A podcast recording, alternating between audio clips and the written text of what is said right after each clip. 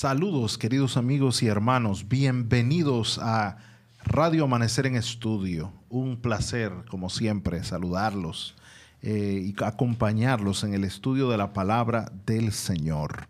Estamos en el marco de la lección sobre Isaías. Consolaos, pueblo mío. Eso es la guía de estudio para todo este trimestre en la escuela sabática Consolaos, pueblo mío. Estamos leyendo Isaías. Durante toda esta semana hemos estado leyendo el capítulo 6 de Isaías bajo un título para la semana Crisis de liderazgo y un verso para memorizar que se registra en Isaías 6.1. En el año que murió el rey Usías, vi yo al Señor sentado sobre un trono alto y sublime y sus faldas llenaban el templo. Como cada día, estoy acompañado del el profesor Miguel Gutiérrez, doctor en Teología del Antiguo Testamento, profesor de esa área en la UNAT, y también Jochi Jamel, quien es el capellán de la Universidad Adventista Dominicana. Su servidor Ángel Guzmán los acompaña también con mucho placer. Yo también sirvo para la universidad como profesor de Nuevo Testamento y también en la rectoría de la universidad. Que el Señor nos acompañe en, mientras estudiamos y hacemos el repaso general de toda esta semana. Compañeros, saludos y bienvenidos a este estudio. Un saludo caluroso a todos los radio oyentes. Qué privilegio estar con ustedes. Vamos a orar juntos para iniciar el estudio de esta hora. Oremos. Bendito Padre que estás en el cielo, alabado y glorificado sea tu nombre, Jesús. Qué privilegio poder estudiar tu palabra, conocerte más. Ahora al repasar lo que hemos aprendido, lo que hemos estudiado, queremos que tu dirección esté con nosotros y que cada uno pueda ser edificado en tu palabra. En el nombre de Jesús. Amén y amén. Hemos estado estudiando una lección maravillosa en esta semana y queremos que usted pueda también repasar lo que hemos aprendido durante esta semana. Gloria a Dios, porque estamos estudiando su palabra en el capítulo 6 de Isaías. Así que hemos disfrutado mucho, hemos disfrutado mucho, hemos aprendido muchísimo sobre el tema de la santidad, un Dios cercano. Eh, hemos aprendido del profeta Isaías, del contexto histórico que estaba sucediendo allí. Y yo digo, gloria a Dios por esto. Yo tengo que hacer una confesión clara aquí delante de mis compañeros y de todos los que nos escuchan. al principio, cuando empecé a estudiar el capítulo 6 de Isaías, yo dije, toda una semana para 13 versículos, probablemente eso podemos hacerlo en un día, todo lo que ahí está implicado. Pero eh, debo, debo confesar que aprendí lecciones interesantísimas y creo que es un capítulo sobrevivimos fundamental me ayuda a entender mucho mejor el Antiguo Testamento y el Nuevo Testamento también. Gloria a Dios. Así que fue fantástica esta experiencia de haber estudiado con ustedes y con nuestros amigos eh, durante toda esta semana el capítulo 6 de Isaías. Comenzó eh, Hochi con, el contexto, ¿verdad? Dedicamos dos días a estudiar. Claro que sí. lo primero que estuvimos estudiando fue el día domingo, el rey está muerto. Larga vida al rey. Allí estuvimos hablando del rey Usías, pero también de la visión que tiene Isaías del Señor, que lo ve sentado en su trono, pero también menciona eh, su nombre como rey, algo que no es muy común en el Antiguo Testamento. Y el día sábado hicimos las estructuras aquellas, ahora Estructuramos el libro, las secciones, el capítulo, todo lo hicimos eh, de una forma muy interesante para entender bien el contexto. Algunos han llamado a Isaías un laberinto en el cual hay que encontrar las principales partes para poder estudiarlo bien. Excelente, excelente. Y algunos también han visto a Isaías como una pequeña Biblia porque tiene el mismo número de capítulos, es el mismo número de libros que hay en la Biblia. 66 capítulos, 66 libros, eh, dos divisiones, Antiguo, Nuevo Testamento. Es bien interesante, con un periodo de silencio, con el pivot del capítulo 36 al 39. Qué interesante es poder estudiar este libro juntos a cada uno de ustedes que nos escuchan a través de la radio. También estudiamos la adoración que sirvieron los serafines allí en el versículo 4 y 5 se nota eh, esa adoración de santo, santo, santo y, resaltamos allí el tema de la santidad de Dios, un Dios que está sobre un trono alto y sublime. Un tema muy importante. Creemos nosotros que ese es el tema central del capítulo 6, el tema de la santidad. Ah, el doctor Miguel lo resumió y dijo, bueno, el título debería ser El Dios Santo de Israel. También estudiamos la nueva personalidad. Este fue el versículo 5 y 7 del capítulo 6, donde Isaías, bueno, al ver en visión la santidad de Dios, ahora responde eh, humildemente, se humilla, dice, yo no soy digno. Y entonces la santidad trajo perdón, trajo pureza a su vida. Qué lindo es poder encontrarnos con un Dios santo que nos perdona, que quita la iniquidad de delante de nosotros. También estudiamos la comisión real. Isaías no solamente eh, reacciona al encuentro con la santidad de Dios, sino que también él ah, dice, yo estoy aquí porque el Señor hace una pregunta. Eh, ¿Quién irá por nosotros? ¿Quién, ¿Quién es que va a ir? Entonces Isaías dice, heme aquí, envíame a mí, como nosotros también tenemos que responder al llamado de Dios. Entonces estudiamos también la terrible apelación. Eh, eh, yo voy, pero ¿a dónde voy? ¿Qué es lo que voy a decir? Aparentemente el mensaje de Isaías era un mensaje extraño eh, que explicamos y gloria a Dios que aunque parece difícil porque él dice hasta cuándo, ah, él sigue predicando y llevando el mensaje que Dios le había dado para el pueblo. ¿Qué, ¿Qué, cosas interesantes aprendimos durante esta semana? Gloria a Dios porque estamos haciendo el resumen de esta lección. Y yo quisiera preguntarle al doctor Ángel Guzmán, ¿Qué lección eh, él, se queda de, la semana que pudo aprender, que valora en su mente? Bueno, hay tres lecciones que me quedan. Voy a compartir una hora con ustedes que me, impresionaron. La, la, primera que me llamó mucho la atención es cómo en el contexto, cuando Isaías recibe, cómo comienza el capítulo 6, donde él dice que en el año en que muere Usías, él ve un trono y él le llama rey al que está en ese trono, eh, o se le llama rey al que está en ese trono. No hay un vacío. Y Usías, 52 años reinando en Israel, su muerte pudo haber traído muchos cuestionantes al pueblo, al mismo Isaías, inseguridad, ¿qué va a pasar mañana? Pero ahora viene un Dios que se acerca, un Dios que tiene un mensaje para el pueblo, un pueblo que está en malas condiciones espirituales, pero un Dios que dice, tranquilo, yo estoy al control, yo sé lo que pasa, yo estoy, de hecho, la historia se desarrolla porque yo permito que se desarrolle así. Entonces, ese Dios que está al control, ese Dios que está en el centro de la historia, eh, me, me queda esa gran lección. No importa lo que esté pasando, en el cielo hay alguien que está sentado en su trono, que tiene control de la historia. El problema es que cuando vemos la historia como va, Decimos, oye, Dios tiene el control de todas estas muertes, estas desgracias, pandemia y todas las cosas. Eh, control significa que la historia no escapa de la posibilidad de que Dios intervenga, pero todo lo que vemos es consecuencia de nuestros actos, nuestras decisiones, pero no, no es algo que salió de, de las manos de Dios, del control de Dios. Dios puede intervenir en su momento, como Él quiera y cuando Él quiera, de acuerdo a su voluntad.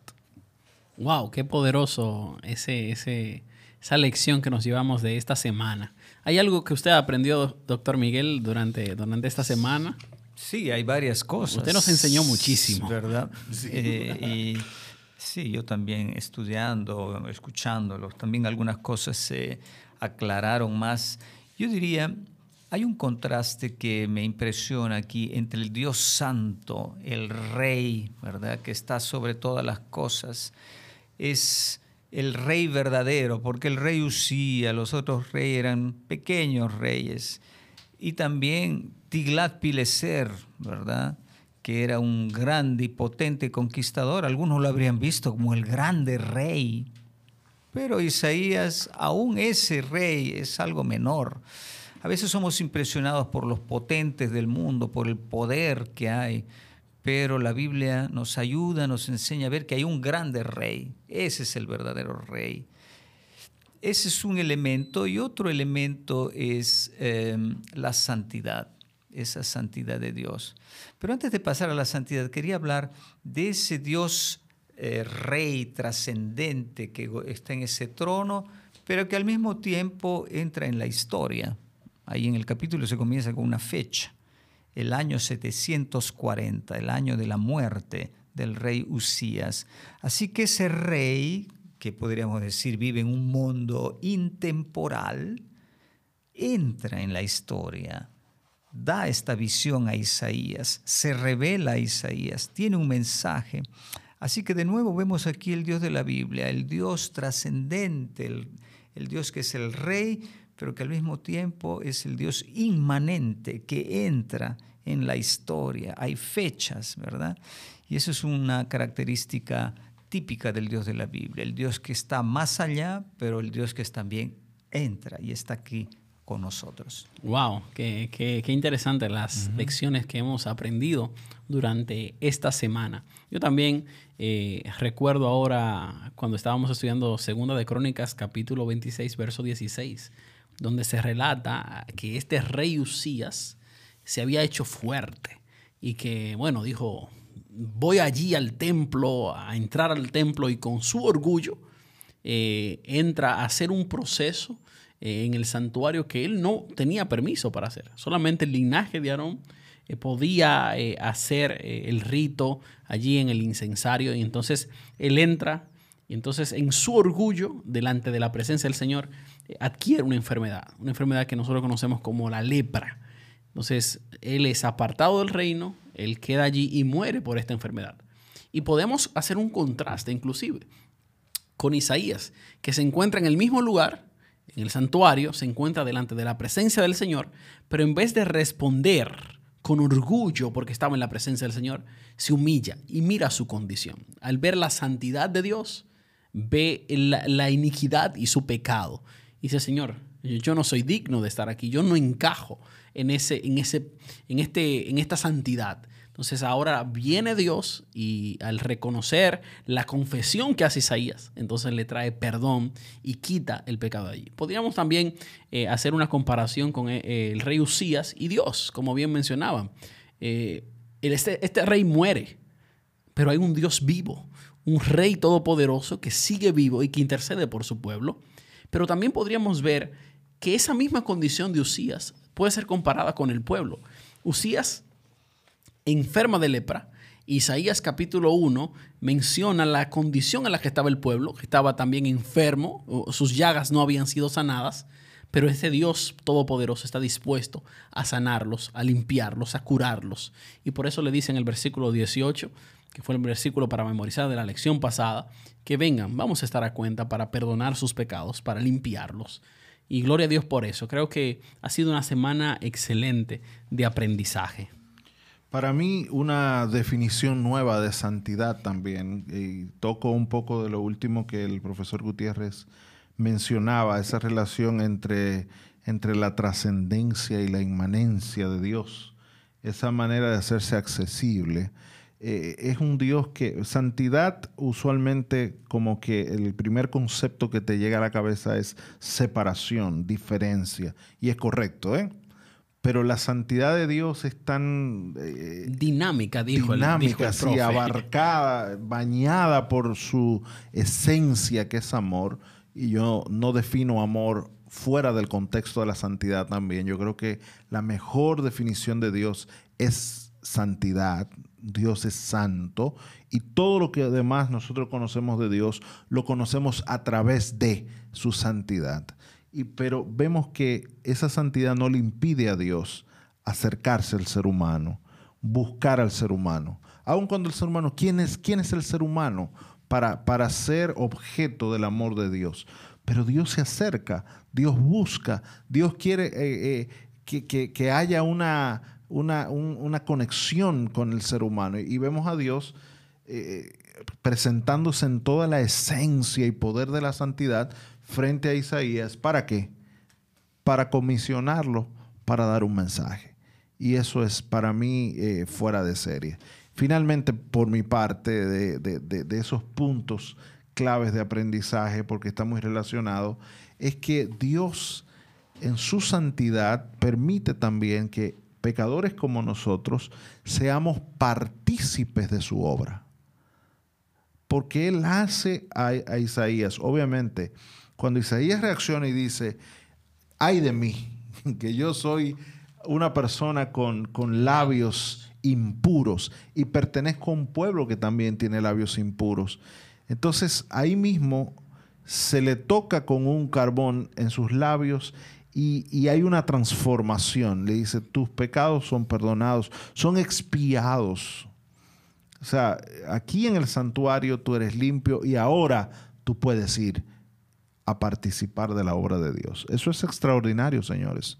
El hecho de que nosotros seamos elegidos, y el profesor Gutiérrez uno de estos días hacía énfasis que probablemente, no probablemente, seguramente, si Dios hace su obra por sí mismo, sale mejor. Pero a pesar de que sabe que nosotros podemos fallar y, y fallamos, tropezamos y caemos, Dios nos sigue acompañando, nos sigue guiando, sigue motivándonos, sigue diciendo tranquilo, levántate, tú tienes algo que hacer. La obra es de Dios, pero nosotros somos partícipes importantes, somos protagonistas de esa obra de Dios. Y eso es extraordinario, es otra dimensión de la santidad también.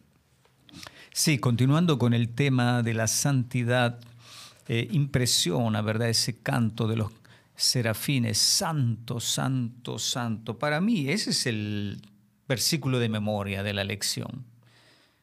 Y decían el uno al otro, santo, santo, santo es el Señor Todopoderoso, toda la tierra está llena de su gloria.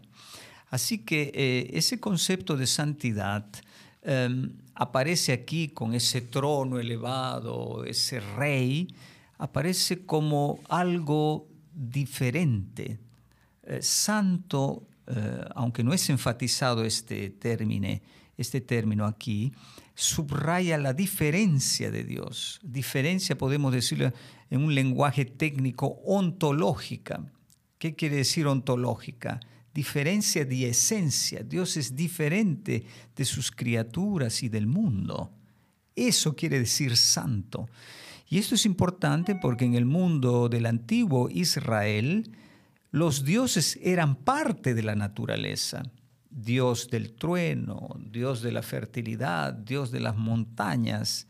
En cambio, en el Dios de la Biblia vemos un Dios diferente, más allá de la creación y de las criaturas. Pero precisamente eso contrasta, como decía Ángel, en el hecho de que esta santidad, esta santidad no separa a Dios eh, del hombre, de sus criaturas, sino que la santidad o parte de esa santidad es el amor, acercarse a sus hijos, eh, buscar una relación con ellas. y por eso me impresiona el título que aparece casi solamente en Isaías Dios es el santo de Israel. Ahí hay una paradoja, ¿verdad? El santo separado, pero que al mismo tiempo es de Israel, de sus hijos. Podemos personalizarlo, es el santo de Hochi, el santo de Ángel, el santo de Miguel, el santo de cada uno de nosotros, separado, pero al mismo tiempo que nos busca y quiere entrar en una relación con nosotros. Es un título, me parece, impresionante del de, eh, libro de Isaías. Definitivamente el capítulo 6 de Isaías nos da una gran visión de quién es Dios. O sea, vemos eh, cómo hace un retrato allí de la santidad divina. Pero no solamente de Dios, yo creo que podemos ver también al profeta Isaías, qué tipo de mensajero era. Eh, cómo se relaciona con Dios, cómo ve a Dios. Inmediatamente Isaías está allí, él ve eh, grandemente a Dios, él tiene una gran visión de Dios, él tiene un gran concepto de quién es Dios, pero también tiene un gran concepto de su pecaminosidad. Eh, él dice, él sabe cuál es su condición, yo soy un pecador y no, no, no estoy digno para estar en esta santidad divina, pero agradezco a Dios que me perdona, que me, me quita esa iniquidad. Además de esto, Isaías es alguien que ha experimentado eh, profundamente la gracia de Dios al ser perdonado. eh, esa experiencia de, de perdón que debemos nosotros experimentar también. Deberíamos sentir y vivir esa experiencia de la gracia de Dios. Y también eh, cuando Isaías dice, heme aquí, envíame a mí, ese deseo de servir, de, poder tener una relación con Dios en servicio hacia Él. Él está dispuesto a, participar en la comisión de llevar el mensaje al pueblo. Y también Jesús nos invita a nosotros a que vayamos y tengamos parte en la misión Gloria a Dios porque Él nos da parte en su obra, en su obra de, misión y de salvación. Y también eh, quisiera resaltar que a Isaías no le importaba el costo de, de, esa misión, porque aunque Él dice, ¿hasta cuándo, Señor, es que yo voy a estar dando este mensaje? Aún así Él está dispuesto a ir allá. Yo decía al principio del estudio que Isaías recibió la visión de Dios. Isaías vivió la visión de Dios y estaba dispuesto a morir por ella. Y creo que es un gran llamado que se nos hace en esta semana a contemplar la santidad de Dios, recibir su perdón al asociarnos en su santidad y sobre todo decir, Señor, heme aquí, envíame a mí. Amén. Gloria a Dios. Amén. Otra cosa que se puede añadir eh, sobre la santidad es esa santidad que sabe lo que hay que hacer, ha provisto los medios para que la relación con sus hijos, con las, criaturas de Dios, pueda ser real. Y eso es en los medios que son en el capítulo presentados como el altar o como el santuario. Dios quiere entrar en relación, pero sabe que hay un problema. Dios es santo y nosotros somos pecadores. Y es por eso que Él ha provisto el medio para que seamos purificados y podamos entrar en relación con Él. Pero aquí viene el lado menos positivo, digámoslo así. Si esa santidad no nos purifica, termina el mensaje de Isaías, nos va a destruir. Nos consume. Nos consume, no porque Dios lo quiere, ¿verdad? Sino porque es un problema vivir con Dios y el reino de Dios es, eh, eh, es, una consecuencia de eso. El reino de Dios van a estar los que se dejaron purificar. Por desgracia, los que no lo hicieron van a tener que terminar de otra manera. Ese es otro mensaje, me parece, de la santidad. Definitivo. Hemos estudiado en la lección crisis de liderazgo. Y en la próxima semana, eh, quisiera decirle a los amigos oyentes que vamos a estar estudiando la lección número 3, que se titula Cuando tu mundo se cae a pedazos. Pero que es mejor decirlo en modo más claro. Habla de la, profecía de Emmanuel. Emmanuel. Así oh, es. Así que será un análisis del capítulo 7, creo, de Isaías. Hemos estudiado el 6 y vamos a estar estudiando el capítulo 7 con la ayuda de Dios en la lección número 3. Agradecemos a cada uno de ustedes por acompañarnos a través de Radio Amanecer en Estudio, un programa que se transmite a las 6.20 de la mañana, 1 de la tarde y también a las 10 de la noche. Gloria a Dios porque desde la Universidad Adventista Dominicana podemos producir el contenido para este programa y deseamos que la paz de Dios y su amor pueda llenar sus vidas. Ahora mismo quisiera pedirle al pastor Ángel Guzmán nos dirige en oración para cerrar esta lección. Gracias Señor por el estudio de esta semana. Cuánto hemos aprendido de tu palabra. Tu palabra Señor es infinita. Todos los días tienes nuevas impresiones para nosotros. Gracias por las profecías de Isaías también. Gracias por el mensaje de Isaías capítulo 6. Ayúdanos Señor a entenderlo, a aplicarlo a nuestras vidas. Y gracias porque a pesar de tu santidad ilimitada, tú te acercas a tus hijos y tú levantas a los caídos. Y tú, Señor, sacas una simiente santa de las cenizas y nos permites poder cumplir tus propósitos aquí en la tierra. Ayúdanos a que pronto también podamos cumplirlo en el reino de los cielos. En el nombre de Jesús. Amén.